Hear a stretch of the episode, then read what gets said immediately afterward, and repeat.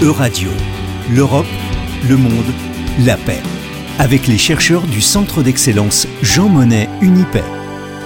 Bonjour Romain Foucard. Bonjour Laurence. Vous êtes maître de conférence en droit public à l'Université d'Angers et lors d'un colloque récent, vous avez retracé les origines de la fameuse communauté politique européenne chère au président Macron.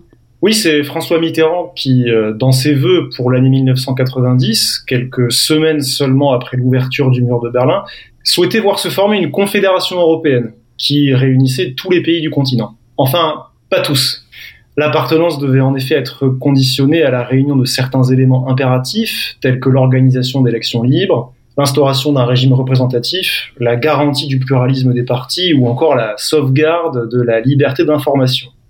Selon le président français, cette organisation devait permettre d'assurer, je cite, la paix et la sécurité sur le continent européen, en renforçant les liens entre les deux anciens blocs, à la suite de l'écroulement du système soviétique. Et 30 ans plus tard, une initiative similaire hein, sera lancée par un autre président de la République française en réaction à un autre bouleversement géopolitique majeur. Effectivement, il s'agit de la communauté politique européenne formulée par Emmanuel Macron en 2022. Cette communauté est constituée comme une plateforme de coordination politique pour favoriser le dialogue stratégique entre les États membres de l'Union et le reste du continent. Elle regroupe 44 États, dont un ancien membre, le Royaume-Uni, des États candidats comme l'Ukraine et d'autres comme l'Azerbaïdjan.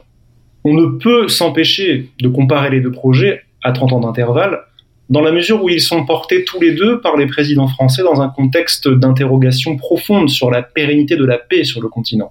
François Mitterrand souhaitait arrimer l'ex-bloc communiste, dont la Russie, à la communauté des États démocratiques, la CPE vise quant à elle à renforcer les liens entre les États membres de l'Union et les États du continent qui ne le sont pas. En d'autres termes, la situation euh, diffère, mais la question fondamentale demeure. Tout à fait. Les deux projets ont des points communs, à la fois dans leur dimension conceptuelle, dans les objectifs qu'ils poursuivent, et dans leur matérialisation. Ils sont en effet conçus comme des plateformes relativement souples, qui laissent une large place aux discussions informelles pour trouver des positions communes en matière stratégique. Mais ces deux projets français de grande Europe au service de la paix ont aussi des divergences. D'abord pour ce qui relève de leurs limites géographiques et des relations avec le reste du monde. La, Confédération prévoyait d'inclure la Russie, pas la CPE, qui se construit contre l'agression de Vladimir Poutine à l'égard de l'Ukraine. La Confédération est par ailleurs vue par les pays d'Europe centrale au début des années 1990 comme un substitut à l'adhésion aux communautés, alors que la CPE prend soin dès son premier sommet d'insister sur le fait qu'elle se déploie en parallèle à l'adhésion et qu'elle ne vise nullement à la remplacer.